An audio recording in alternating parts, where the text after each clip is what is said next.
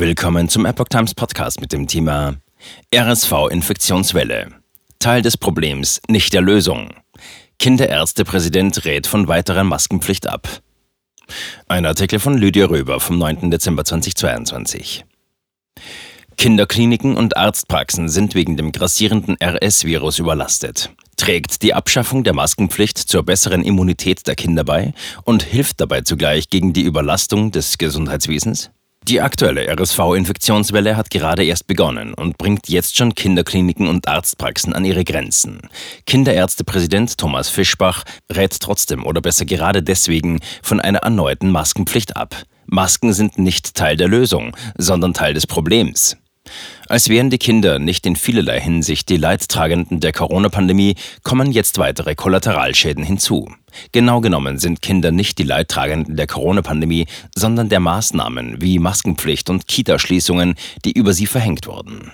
Kinder sind von schweren Corona-Krankheitsverläufen kaum betroffen, so sie keine Vorerkrankungen haben. Oft verläuft Corona still oder die Infektion ist mit einem leichten Schnupfen schnell vom Tisch.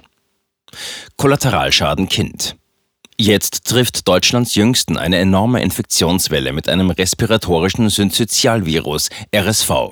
RSV löst akute Erkrankungen der oberen oder unteren Atemwege aus, landläufig auch als Erkältung bekannt. RSV kann bei Frühchen und Kleinkindern für besonders heftige Infekte sorgen, selten sogar zu akuten Lungenentzündungen hin auswachsen.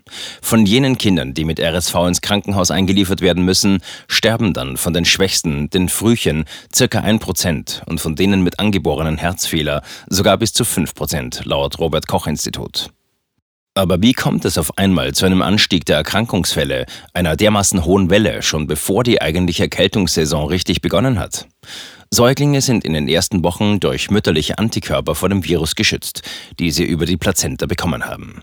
In der Regel stecken sie sich dann in den ersten zwei Lebensjahren an und bauen dadurch Immunität auf. So war es zumindest in der Zeit vor Corona, präziser vor den Corona-Maßnahmen. Dieses Prinzip der natürlichen Immunisierung scheint jetzt aus dem Gleichgewicht geraten zu sein. Wir sind in einer gefährlichen Situation für die Kinder, besonders für die Kleinsten, äußert der Präsident des Berufsverbandes der Kinder- und Jugendärzte, Thomas Fischbach, seine Befürchtungen gegenüber der neuen Osnabrücker Zeitung. Auch angesichts überfüllten Arztpraxen und Kinderkliniken. Kinderärzteverband Masken Teil des Problems, nicht der Lösung. Aus Sicht des Kinderärztepräsidenten ist die Idee, präventiv eine Maskenpflicht für Kinder und Eltern wieder einzuführen, wie etwa aus der Politik gefordert werde, nicht sinnvoll, vielmehr kontraproduktiv.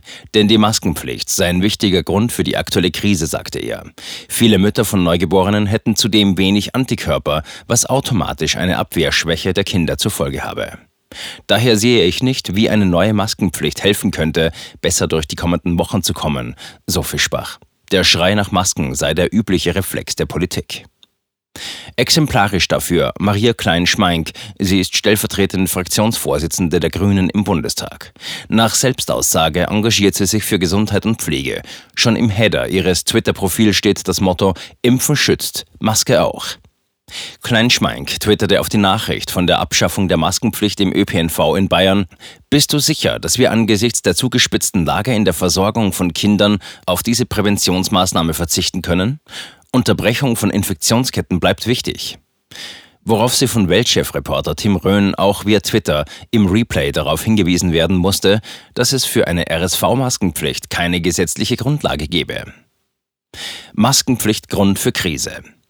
Unabhängig von der Gesetzeslage könnte nach Kinderärztepräsident Fischbach der triftigste Grund für einen Verzicht auf Masken deren Auswirkung auf das Immunsystem sein. Daher sehe ich nicht, wie eine neue Maskenpflicht helfen könnte, besser durch die kommenden Wochen zu kommen.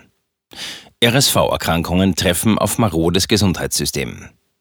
Aber die Kettenreaktion von einer fehlenden Immunisierung hin zur Erkrankung geht noch weiter. Die enorme Welle von Immunschwäche bedingten RSV-Erkrankungen trifft auf kränkelndes Gesundheitssystem samt eklatantem Personalmangel. Noch vor dem Höhepunkt der Infektionswelle sind viele Kinderarztpraxen bereits überlaufen. Auch Kinderkliniken und Kinderstationen sind überfüllt und können keine neuen Patienten mehr aufnehmen. Schon jetzt gäbe es einen erheblichen Bettentourismus wegen vollbelegter Kliniken. Also auch hier könnten die Kinder wieder die Leidtragenden sein. Lauterbachs Lösungen. SPD-Bundesgesundheitsminister Karl Lauterbach hatte als einen möglichen Lösungsansatz angekündigt, Pflegekräfte aus dem Erwachsenenbereich auch in der Pädiatrie einzusetzen. Das nannte die Präsidentin des Deutschen Pflegerates, DPR, Christine Vogler, eine Verzweiflungstat. Denn in den Kliniken kann bereits jetzt nur die Minimalversorgung gesichert werden. Wir haben keine Station mehr, wo man Pflegepersonal abziehen kann. Mal abgesehen davon, dass Intensivpflege im pädiatrischen Bereich besondere Qualifikationen erfordert. Auch der Bundessprecher des Berufsverbandes der Kinder- und Jugendärzte, Jakob Maske, kritisierte die Gesundheitspolitik und fasst das Desaster via Deutschlandfunk in einem Satz zusammen. Das Gesundheitssystem werde seit Jahren gegen die Wand gefahren, mit der Folge gravierender Risiken, aktuell für junge Patienten. Die grundsätzliche Krise des Systems sei durch Corona kaschiert worden. Schwerstkranke Kinder müssten über hunderte Kilometer verlegt werden, weil es keine Betten gebe. Das ist nicht Panikmache, das ist unser tägliches Leben. Lothar Wieler. Impfung und Maske helfen. Auch der Präsident des Robert Koch Instituts, RKI, hat als Lösungsansatz nur das parat, was bislang offenbar nicht überzeugend funktioniert hat. Es gebe genug Impfstoff und Medikamente gegen die Erkrankung, so Wieler gegenüber der Frankfurter Allgemeinen Zeitung. Genauso wichtig, wie sich bei einer Corona-Erkrankung zu isolieren, sei es nach Lothar Wieler, dass die Menschen weiterhin Masken tragen, denn auch dadurch bleibt die Zahl der Atemwegserkrankungen im Rahmen. Die Aussage Wielers konkurriert mit den Warnungen der Berufsverbände. Beim RKI-Chef klingt es so, als gäbe es weder Erfahrungen und Erkenntnisse aus den letzten fast drei Pandemiejahren und zudem, als fänden die Experten aus den Berufsverbänden mit den Informationen aus der Praxis kein Gehör. Schon im Juli mahnte Bundesbildungsministerin Bettina Stark-Watzinger Verhältnismäßigkeit an und warnte davor, die Maskenpflicht als Allheilmittel gegen die Verbreitung des Coronavirus zu sehen.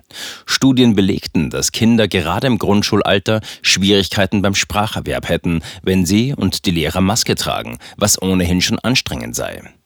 Die FDP-Politikerin brachte damit einen weiteren Aspekt zur Sprache, nicht nur vermehrt auftretende körperliche Erkrankungen wie aktuell durch RSV, sondern das psychische und seelische Wohlergehen und die ungestörte gesunde Entwicklung der Kinder wird nachhaltig gestört. Hier geht es um Kindeswohl im weiterführenden Sinne seiner Gesamtentwicklung. Infektionen treffen auf geschwächte Immunsysteme. Alter Hut? Das Thema mangelnde Immunisierung von Kindern durch die Corona-Maßnahmen ging schon vor über einem Jahr durch die Medien. Das Nachrichtenportal NTV berichtet davon, dass sich Atemwegsinfekte bei Kindern ausbreiten würden und dass besonders das RSV den Kindern und Kleinkindern gefährlich werden könne. Von einer Verdopplung der Anzahl der behandelten Kinder war bereits im Oktober 2021 die Rede. Als Grund wurde seinerzeit schon der gleiche angegeben wie heute, auch die Protagonisten waren dieselben. Jakob Maske, der Sprecher des Bundesverbandes der Kinder- und Jugendärzte, nannte damals schon als Gründe Kitaschließungen und andere Corona-Maßnahmen im vorherigen Winter und Frühjahr. Denn die Kinder seien bisher nicht in Kontakt mit bestimmten Erregern gekommen. Die Infekte werden jetzt nachgeholt. Kinder bauen mit Infekten Immunschutz auf. In der Regel begegnen Kinder jedes Jahr RSV und sie bauen dabei einen gewissen Immunschutz auf, erläuterten die RKI-Experten. Jetzt würde die Hilfe bei der Abwehr der Erreger fehlen, denn im Vorjahr 2020 gab es kaum RSV-Erkrankungen. Auch die damals schon gemeldete Personalknappheit in den Kinderkliniken ist zumeist ein altbekannter Hut. Den aber will sich auch jetzt nach fast drei Jahren Corona keiner aufsetzen und keiner der Verantwortlichen will seinen Hut nehmen. Immerhin räumt der ehemalige Gesundheitsminister Jens Spahn jetzt nicht mehr im Amt Fehler ein und bittet um Verzeihung, da nach seiner jetzigen Aussage Eltern und Kinder unverhältnismäßig unter den Corona-Maßnahmen gelitten hätten. Als die Maßnahmen beschlossen wurden, so versucht er im Nachhinein, seine Verantwortung zu marginalisieren, habe man deren Tragweite nicht in allen Facetten absehen können. Der Fokus sei auf den Senioren und dem Weiterlaufen der Wirtschaft gewesen. Aus heutiger Sicht würde er anders entscheiden, sagte Spahn.